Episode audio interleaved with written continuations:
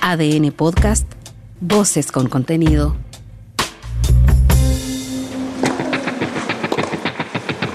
Toma tu raqueta y prepara tu mejor golpe. Acá comienza Ojo de Halcón, el podcast especializado en tenis con Carlos Madariaga y Benjamín Benzaquén.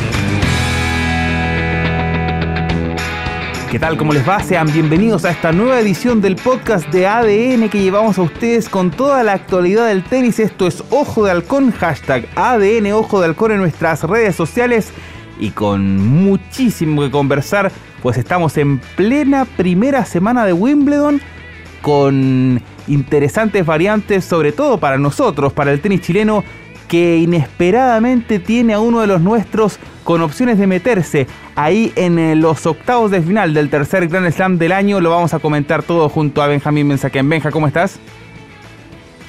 Querido Carlito, ¿cómo te va? Buen invierno, ha venido con todo, mucho frío. Muchísimo, sí.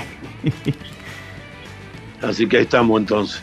Pero calentándonos con Wimbledon. Y, qué manera. Y, qué manera de, encendernos con Wimbledon. Y sobre todo con un Cristian Garín que en el último capítulo de este programa, anticipando el cuadro, decíamos. Tienen que pasar algo extraordinario para que pueda superar un Mateo Berretini que venía invicto en la gira de Pasto. Y apareció el COVID y le da una oportunidad increíble, una buena mala suerte para Garín, porque claro, aprovecha el retiro de un sembrado que es el octavo cabeza de serie, como lo era el italiano, pero en un torneo que no da puntos. Es la verdad, es una pena, ¿no? Acá dicen la mala suerte del chileno. Bueno, tuvo buena suerte en cuanto a que se desmembró el cuadro por el lado de abajo, donde transita Cristian Garín por la segunda mitad del cuadro de 128. Eh, no solamente se cayó Berretini, Tampoco se presentó Marín Chilich en su primer partido por el COVID y suma y sigue. Eh, aprovechó, la verdad, Cristian, más allá de que no va a recibir premio, no va a tener puntos, solo la plata, en demostrar que se está adaptando al CEPES y yo creo que eso es lo mejor.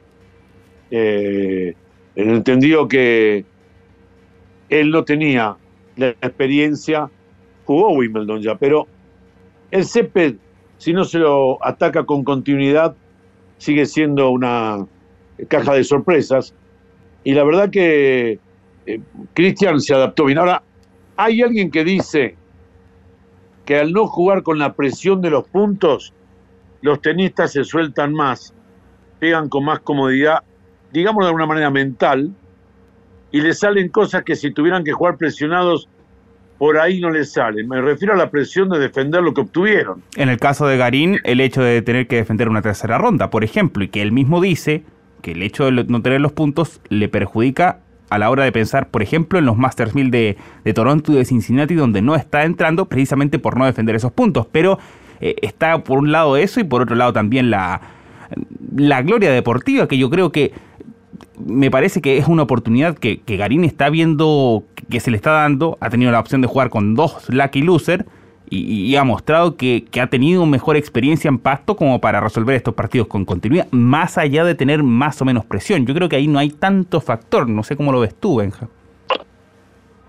No, no, coincido. Eh, me da la sensación que a medida que también que se le abrió el cuadro y los rivales fueron un poco más débiles, entre comillas, que los que podía haber sido un Marretini en primera ronda, Garín fue soltando su golpe, le corrió mucho más a la derecha, el revés a dos manos prolijo, el partido de ayer lo ganó en absoluta comodidad, casi caminando, sin despeinarse, podríamos decir, y la verdad que tuvo un muy buen partido de segunda ronda, no, se, no, no dejó un set en el camino, cosa que también es importante para afrontar, si gana mañana, claro, eh, una segunda semana ya con menos eh, cuota de cansancio que la que habitualmente tienen aquellos que juegan partidos de primera ronda a cinco sets o a cuatro sets en cuatro horas, girones del cuerpo eh, y, de, resistencia física en un partido que recién,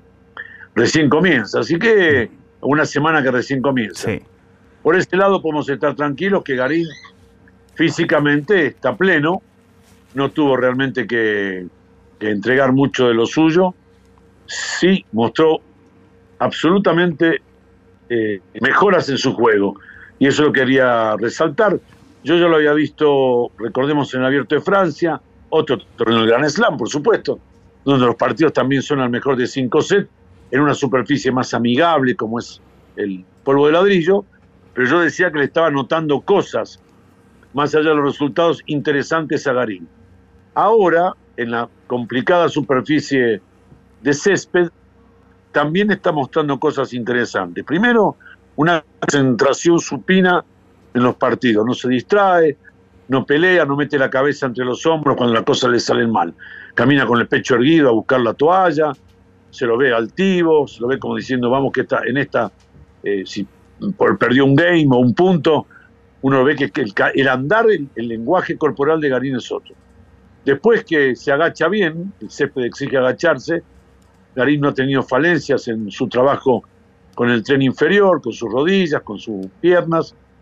La verdad que, eh, eh, más allá de que si da puntos no da puntos, las prestaciones de él en cancha, eh, vamos a ver más que la parte del juego y la parte técnica, han sido muy buenas en este momento y bueno, aprovechar.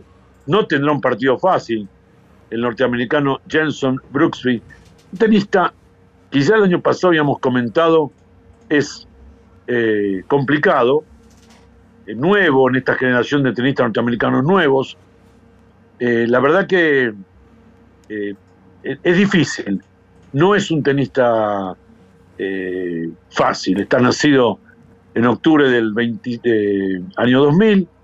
Estamos hablando de un chico de 22 años. Debutante, años. debutante en Wimbledon, además, que ha mostrado que no le ha pesado el hecho de, tener que jugar un torneo de tanta tradición y ya está metido en una tercera ronda, un jugador, eh, por lo que hemos podido ver de, a ratitos por lo menos, un jugador bastante potente, que tiene, eh, va para adelante, bueno, como, como, es la tónica también de los jugadores jóvenes, digamos, de su generación, que van van siempre al frente, no especulan, por nombrar alguno, no sé, Alcaraz, a Sinner, a Sebastián Corda, al mismo Brandon Nakachima, que en algún momento lo, conocimos también de Estados Unidos, jugadores que van y le pegan como mula la pelota, pero que también eso tiene un arma de doble filo, lo sabemos nosotros en el mundo del tenis chileno, como le pasaba un poquito, no sé si eh, lo podrás hacer el paralelo, Benja, eh, con Fernando González, que en un comienzo de su carrera le pegaba como venía a todo, y había partidos donde, claro, le acertaba todo y avanzaba, y había otros en donde tiraba todo afuera y, era un, verdadero parto.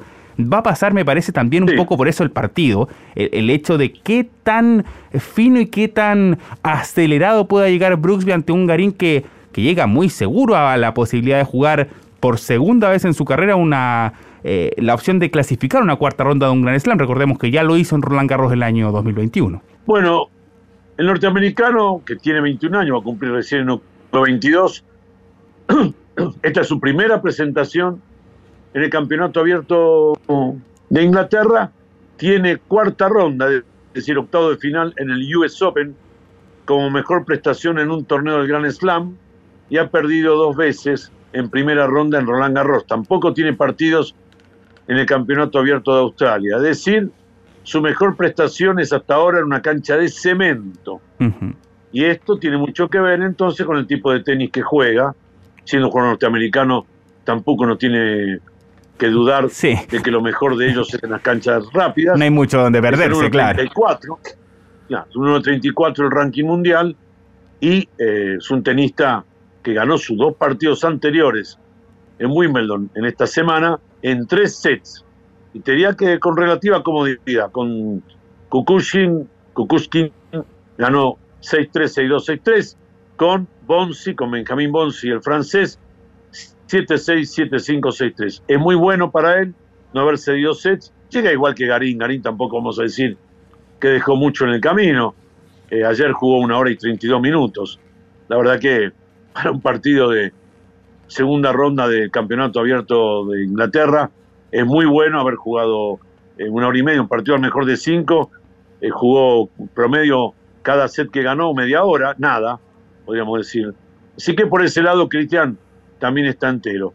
Em, va a ser un partido lindo para ver, eh, de toma y daca. También para Cristian se abre la posibilidad de igualar lo mejor hecho hasta ahora en Abierto de Inglaterra, que fue el año pasado, octavos de final, eh, algo que también hizo en Roland Garros del año pasado, octavos de final, siendo estas sus mejores actuaciones en torneos de Grand Slam. Si pasa mañana, igual a lo hecho el año pasado y lo hecho en el 2021 en Roland Garros. Ahí hay un poquito más de experiencia de Cristian en cuanto a mayor cantidad de partidos jugados en torneos de este nivel. Pero me parece que a esta altura no podemos hablar de, experiencias. Bueno, Garín le ganó a Imer en tres sets, vamos a recordarlo, 6-3, 7-5, 6-4, y a eh, Grenier, Hugo Grenier, este francés que venía del... Claro, 6-3, 6-1, 6-1. La verdad, estupendo.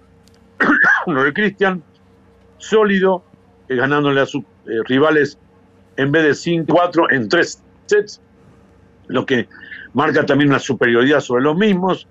Si bien le tocaron Imer, que reemplazó al italiano Bertini, y a Grenier, que llegó de la cual y entrando como lucky loser al campeonato, hay que jugarlo, partidos hay que ganarlos. a Garín más de una vez le, hemos visto el partido con inferiores eh, jugadores en ranking frente a él, y la, verdad que ahora a los que les tenía que ganar, le ganó con franqueza. Este sí es un duelo duro con un tipo que además saca, como todos los norteamericanos, muy, pero muy bien. Absolutamente. sí, va a ser un desafío. Para disfrutar, partido para ver, y ojalá que a Cristian le vaya muy bien y llegue a los octavos de final, que Esperemos, queremos. Por supuesto, es el balance más que positivo que podemos sacar de un Wimbledon en el cual si uno, eh, insisto, se remite al último capítulo de este mismo programa, nuestros pronósticos eran absolutamente pesimistas en cuanto a lo que pudieran hacer Cristian Garín y Alejandro Tavilo. Y la lección que se está sacando, más allá de lo que pase o no con Brutsky, ya es positiva eh, para lo que había. El hecho de que tenía que jugar con Berretini se da esta baja por COVID y aprovecha de muy buena manera a Garín esta chance eh, cuando se le abre el cuadro eh, al ir por la ruta de un sembrado 8 como lo era el italiano. Y con respecto a Tabilo Benja, me parece que también las sensaciones son, son más que satisfactorias eh, por sobre el hecho de haber vencido en ese partido increíble donde le gana dos veces a Laszlo Yere porque gana el, el punto de partido en un tiebreak largo de quinto set debutando en Wimbledon, o sea, más extremo imposible todo, después de además de haber, haber cedido una ventaja de dos sets a cero, que parecía todo bastante cómodo para Tabilo, se le termina arrancando casi el partido, pide ese ojo de halcón que le termina eh, dando una nueva chance, pero que al final Tabilo resuelve y posteriormente contra otro serbio, Miomir Kekmanovic, eh, hace un buen partido, se le va por detalles. Consideremos que del partido contra Kekmanovic, eh, de los cuatro sets, dos se defirieron en tiebreak, o sea, un partido bastante parejo eh, y me parece, además por sobre todo Benja, destacar que no se lo vio con problemas físicos a Tabilo, que era lo que nos preocupaba en los últimos capítulos, de lo cual pudimos comentar de la realidad del número 2 de Chile. Sí, un Kemanovic con mayor experiencia que Tabilo en torneos de Grand Slam, jugó cuatro veces Australia, cuatro veces Roland Garros, dos veces Wimbledon con esta, tres veces el US Open. Y fíjate que hasta ahora lo mejor que ha hecho es octavo de final en el Campeonato Abierto de Australia este año, tercera ronda en París y solo segunda ronda en los Wimbledon que ha disputado hasta ahora. Si gana Garín mañana, habrá pasado a la eh, ronda, digamos, de octavo de final por primera vez. Así que uno debiera decir que este serbio de 22 años, eh, eh, un jugador complicado, que le ganó a Alejandro, que viene de la escuela, claro, de, de Novak Djokovic. Fíjate que hay un montón de jugadores serbios. Iban todos por el mismo lado de Tabilo, además. Increíble era. Sí, Yere primero, y después, y, y, si ganaba además eventualmente Tabilo, le iba a tocar con Djokovic, o sea, ya era como, era demasiado. Sí. Pero lo que quiero manifestar es que Novak ha hecho escuela, hay varios jugadores ya serbios de entre 20 y 22 años en el circuito, hablemos de que eh, empezaron a jugar más o menos entre los 12 y los 14 años torneos juveniles internacionales, hace entre 8 y 10 años atrás, y Novak ya era, podríamos decir, número uno del mundo. Así que fíjate vos lo que es tener un jugador número uno del mundo durante mucho tiempo, lo que le va brindando a sus compatriotas, lo que le va dejando eh, de, enseñanza y eso que tiene que ver, como siempre decimos, en el tema de eh, la imitar, seguirlos, tratar de ser como ellos. Eh, me parece eso excelente en cuanto a, a, lo que ha dejado Nole en la escuela serbia, en lo que tiene que ver con, con eh, eh, la enseñanza, digo, sí, y fijarse en el ídolo. Un ídolo que además en Serbia tiene un campeonato, porque además. eso es lo que yo manifiesto, manifiesto a favor de Novak, que hace escuela y que tiene un torneo en su tierra en el que le da mucha oportunidad a los tenistas eh, serbios para jugar la quali, para invitarlos al cuadro principal. Es decir, eso es lo que yo digo, dejar algo, ¿eh? dejar este eh, alguna cosa relacionada con, con el futuro. Esta es mi enseñanza. Esto es lo que les dejamos. Esto es lo que queremos para ustedes. Que aprendan, que jueguen, y que copien lo que tratamos en lo posible de dejar o de hacer nosotros para el, para el futuro. Eso me, eso me parece no, que no es egoísta. Me no. parece muy bien de parte de Nole, que dicho sea de paso, bueno, volvió a ganar, eh, sigue en su intento de, de, de sacarle a Cristian, a Cristian, a Rafa Nadal un torneo, descontarle. Estamos hablando de 23 el de 22 que tiene Rafa, querría tener ganado el 23 si gana Wimbledon, y Novak tiene 20. Si gana Wimbledon llega a 21, a chica le descuenta uno a Rafa. Bueno, Exacto. esta lucha interesante que nos promueve el Abierto de Inglaterra más allá de los puntos que da o no da. Y que los tiene además eh, a los dos vivos, que esa es también una cuestión sí, importante, claro. porque nada de esto se iría si es que los dos eh, ya hubieran quedado fuera. Y muy lejos de ello, eh, se mantienen en competencia. Por el lado de un Novak Djokovic está, si uno quisiera ver lo, los posibles cruces o aquellos que pudieran representarle algún tipo de desafío, Alcaraz ya sigue instalado allí. Hay un potencial duelo eventualmente en octavos con Yannick Sinner que podría llevarlo a un cuarto de final con Djokovic más que interesante. Y del lado del Rafa Nadal, cuando hablábamos de varios cucos, Benja, se le cayeron varios. Se cayó, lo decías tú hace un ratito, el mismo Berretini, el mismo Marin Cilic. Y ahora me parece que por ese lado del cuadro de Wimbledon, ese duelo entre Kirgios y Tsitsipas puede dejar a un candidato de fierro para marcar la diferencia entre esta lucha de colección de, de Grand Slams. Ahí hay un partido muy interesante. Y no nos olvidemos que se cayó otro, que si bien no es un tenista que ha ganado torneos grandes, es un tenista que puede sacar a cualquiera que lucha por llegar arriba, me refiero a Roberto Bautista Gut, también. que también ayer desertó de la parte baja del cuadro por COVID. Así que, y este es otro, otro mensaje, a mí me tocó estar en Francia, me miraban como un loco porque yo iba a todas partes con la mascarilla. Allá no pasaba nada. Bueno, Inglaterra está demostrando ahora que les da lo mismo y ya van varios tenistas que se han eh, contagiado con el COVID y que un torneo de este nivel, de puntos o no de puntos, que todos igual lo quieren jugar, primero porque es la, la leyenda, jugué Wimbledon, jugué bien en el pasto y el dinero que otorga los dejó a mitad de camino porque no se han cuidado, no se han cuidado, bueno, los tenistas andan siempre con mucha gente y andan entre mucha gente. Un torneo de este nivel eh, es mucha la gente que, que camina, que va, que trae, que lleva. Los vestuarios tienen mucha gente, a pesar de los controles. Eh, se ha acortado la cantidad de gente que puede acompañar a un tenista al vestuario, lo mismo que a su banco durante el partido. Pero igual, cada uno lleva un promedio de dos personas, antes llevan cuatro, ahora llevan dos. Más él son tres. Si multiplicás por 128 caballeros, Sí, claro. 128 mujeres, Los dobles. más los que juegan doble, Los juniors. Entonces, alguien trae algo, alguien contagia. Bueno, esto le pasó a muchos tenistas en el Campeonato Abierto de Inglaterra.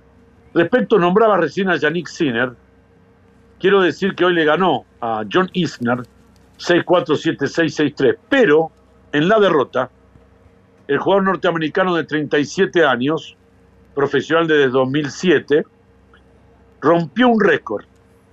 13.729 aces para John Isner. Perdón, perdón. ¿Me repite el, el número? 13.728 para Ivo Karlovic. Repito, 13.729 aces para John Isner, 13.728 para el ya retirado Ivo Karlovic. John Isner, el tenista norteamericano, que perdió en tres sets, 6-4, 7-6, 6-3, contra Yannick Sinner, el italiano que es un gran candidato a llegar lejos en abierto de Inglaterra, igual en la derrota marca el lungo norteamericano 2 metros y 8 centímetros, un récord, otro al que le tenemos que sumar el, partido más largo en la historia del tenis mundial y del Campeonato Abierto de Inglaterra en el 2010, disputado frente al francés Nicolás Mahut. Así que el Isner, en su altura, la mucha que tiene este, como ser humano, también deja récords para batir en el tenis. Hoy se superó un récord mundial, que lo tenía otro gigante sacador como el croata Ivo Karlovic, que ya está retirado de la, de la actividad, se retiró el año pasado, pero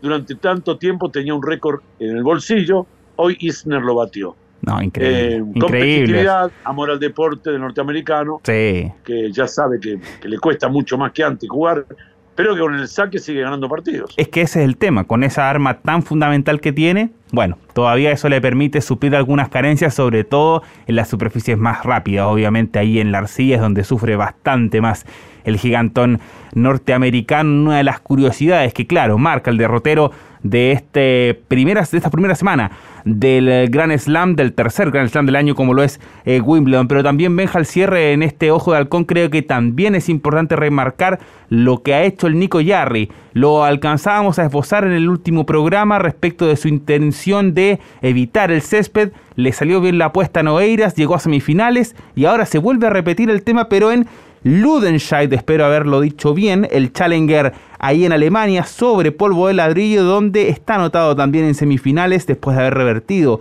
durante este viernes una eh, desventaja inicial ante el argentino Santiago Rodríguez Taberna y ahora va a tener que eh, jugar ante otro, eh, otra promesa interesante del tenis europeo Adivina de qué país, Benja. Un serbio. Jamás Medjedovic. Sí, Serbia se nos repite hasta en la sopa esta semana. A ver si es que en este caso, como pasó con Yere, nos tenemos buenas noticias de triunfo sobre un serbio en esta ocasión. Claro, hablamos de un jugador mucho más promisorio. 18 años, en este caso, el rival de del Nico Jarre en Alemania, que si logra el título, se acerca ya a rasguña el top 100. Bueno, podemos decir que nos alegramos por el Nico porque en su elección, y esto le corresponde al tenista, como arma su, su programa de su gira, su tour, en un año convulsionado, que también ha tenido problemas con COVID y, enfermedades y lesiones para muchos tenistas, el Nico Jarry optó por lo más conveniente para él, cosa que me parece excelente en su decisión. Yo hubiera querido que hubiera tratado de jugar eh, eh, césped, aunque sea para probar, porque el año que viene está a la vuelta de la esquina y la verdad que pasa muy rápido el tiempo, lamentablemente. Y la verdad que hubiera sido una buena experiencia para decir, bueno, ya probé el año que viene como espero estar entre los primeros 100 del mundo, entrar directo e ir a jugar Wimbledon en, en el cuadro principal, hacerlo bien. No es una superficie que me encanta, no lo estoy defendiendo al campeonato abierto de Inglaterra, que quede claro, pero forma parte del tour durante un mes. Sí, ahora es distinto Benja lo que hizo Jarry, que en el fondo explicó directamente dijo, bueno, yo tengo un problema en la cadera, me exige menos jugar en arcilla que en pasto, a, por ejemplo, lo que hizo Federico Coria, que jugó una final de un torneo Challenger sobre arcilla un domingo y al día siguiente estaba jugando en pasto. Como era natural, obviamente se fue eliminado en primera ronda. Mira, yo de Coria. Lo, hemos hablado, pero, yo sé que es un tema sensible, Benja, pero, pero hay que marcar las diferencias. No, yo le tengo mucho cariño a Fede, ha venido muchas veces a mi torneo. Le tengo en ese, en ese contexto, le tengo, repito, mucho cariño. Es un chico sacrificado y acaba de confesar hace unas horas a un medio tenístico argentino que él debió elegir, él debió elegir. Tal cual. entre ir a jugar qualis de torneo, porque es 70, ¿no? Y los torneos de césped que había durante las dos semanas previas a Wimbledon, eh, en algunos se le exigía, prácticamente se le exigía, no, él tenía que jugar la quali. Como Tabilo. Y él dice que prefirió. Tabilo tuvo que hacer él dice que prefirió jugar los torneos de arcilla de 53 mil dólares en, arcilla europea que incluso él ganó el domingo en Milán. Exactamente. Él ganó el domingo en Milán. Eso, eso es lo más Llegó increíble de todo. Ganó un torneo y se fue al otro día a otra superficie en otro país. Una cuestión muy, muy difícil. Bueno, por lo que paga Wimbledon. Por Exacto. eso lo hizo. Y explicó por qué. Tengo deuda, dijo todavía, de todo lo que pedí prestado para poder jugar al tenis. Recién a los 28 años, hay que decir, Federico comenzó a jugar torneos ATP 250.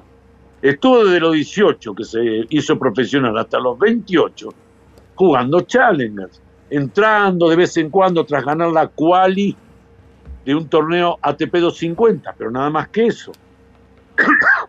Aprovechando los efectos de la pandemia de los últimos dos años, se le dio que en algunos torneos algunos tenistas no iban a jugar. Él fue, cuando se abrió la ventana del tenis, y tuvo la suerte de que en algunos torneos el cuadro lo favoreció y se pudo meter entre los primeros 100 del mundo. Él dice que recién ahora, en estos últimos dos años, está empezando a ganar el dinero que en los 10 años anteriores prácticamente no había ganado. Claro. Y entonces explicó el por qué. Dije, tuve, tuve que ir a jugar Challenger, porque si voy a jugar la cual y la pierdo de un torneo de césped, estoy toda la semana sin, sin, sin- esperando otro torneo la semana siguiente. Fui a donde sabía que podía jugar y ganar. Bueno, cada uno de los torneos que jugó se ganó, en uno se ganó cinco mil y tantos dólares, porque hizo final o semi, o 3.500, y en otro se ganó los siete mil y tantos el domingo pasado de la final. El tipo completó 10 mil dólares, más los setenta y tantos mil que ganó ahora por perder en primera ronda a Wimbledon. A él dos semanas en Europa le, eh, redundaron en 80 mil dólares. Bueno, cada uno, como te decía antes, hace su gira como le conviene.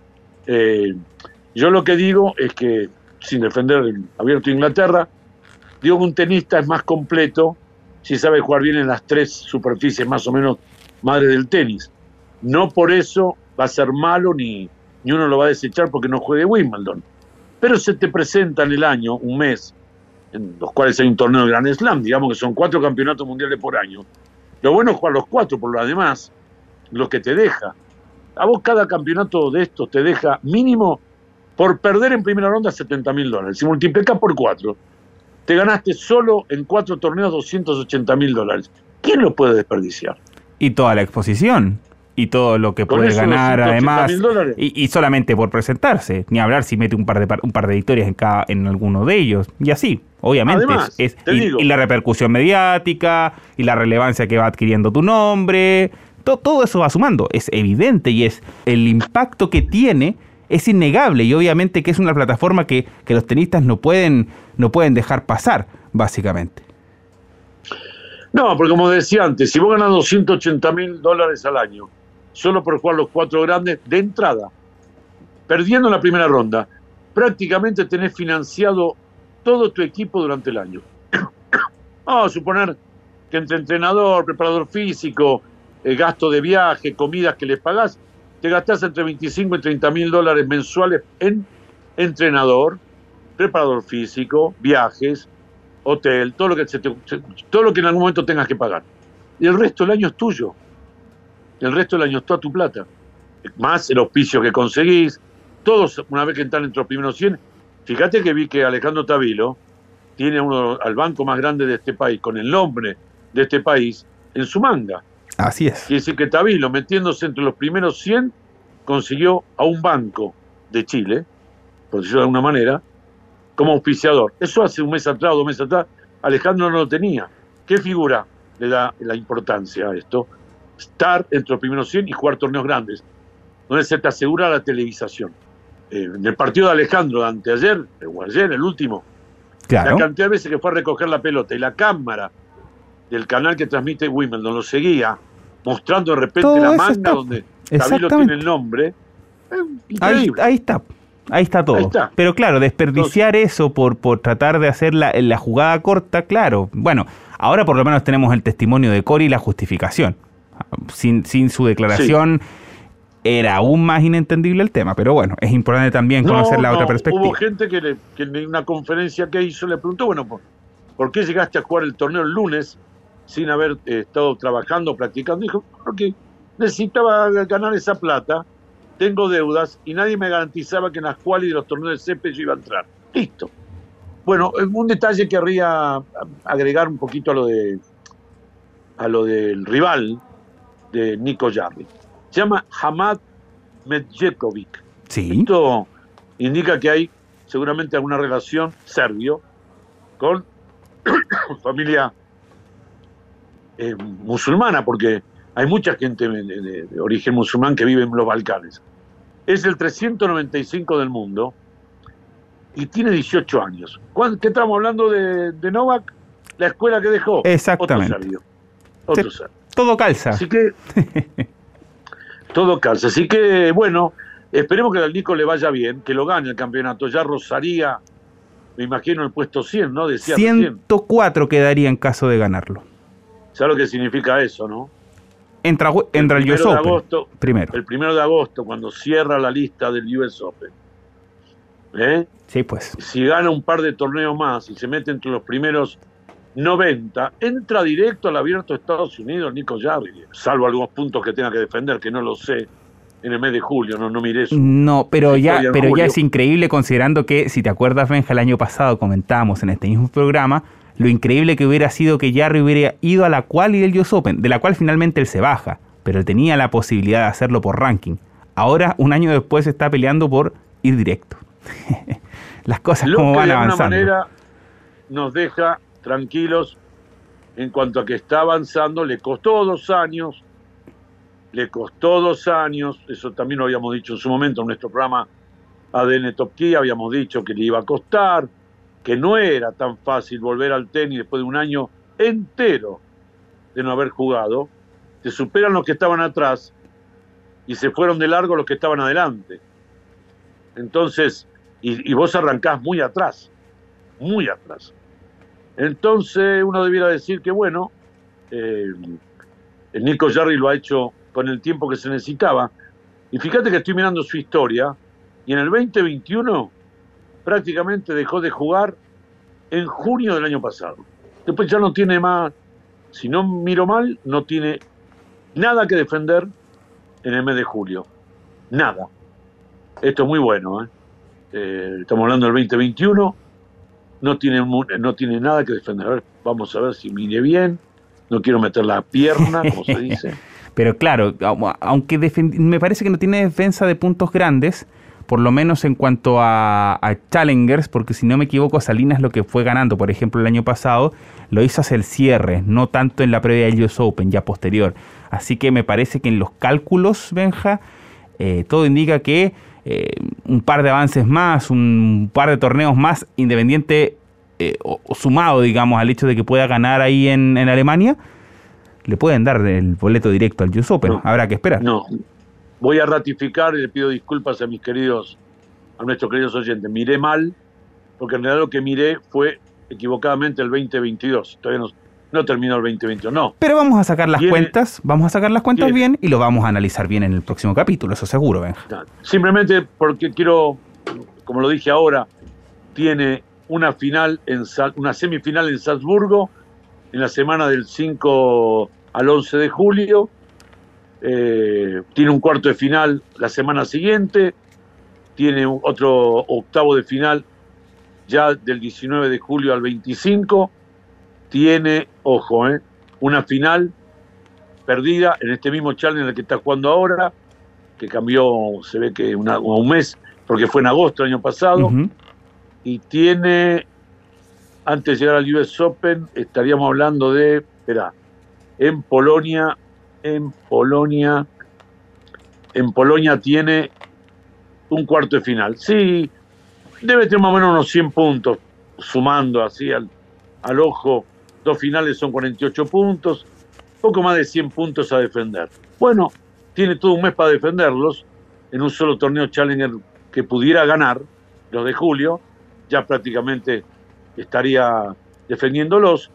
Y después todo lo demás es para, para sumar y mantenerse entre los primeros 90 y de esa manera entrar directo. Esperamos. Esperemos, por supuesto, vamos a hacer más cálculos, los detalles más específicos, esperemos, ¿por qué no? Con un título también del Nico Yarri en la mesa la próxima semana y para seguir profundizando, por supuesto, cómo se van a hacer eh, y se van a ir dando aquellas finales, aquellas definiciones de Wimbledon, pero eso, para eso vamos a tener que esperar una semana más para reencontrarnos en un nuevo capítulo de Ojo de Halcón Benja. Te mando un abrazo. Carlitos, un abrazo enorme y bueno, un buen fin de semana con triunfos. Esperemos que así sea. Nosotros nos reencontramos con ustedes en un próximo capítulo en nuestro podcast de tenis llamado Ojo de Halcón. Que estén muy bien. Un abrazo.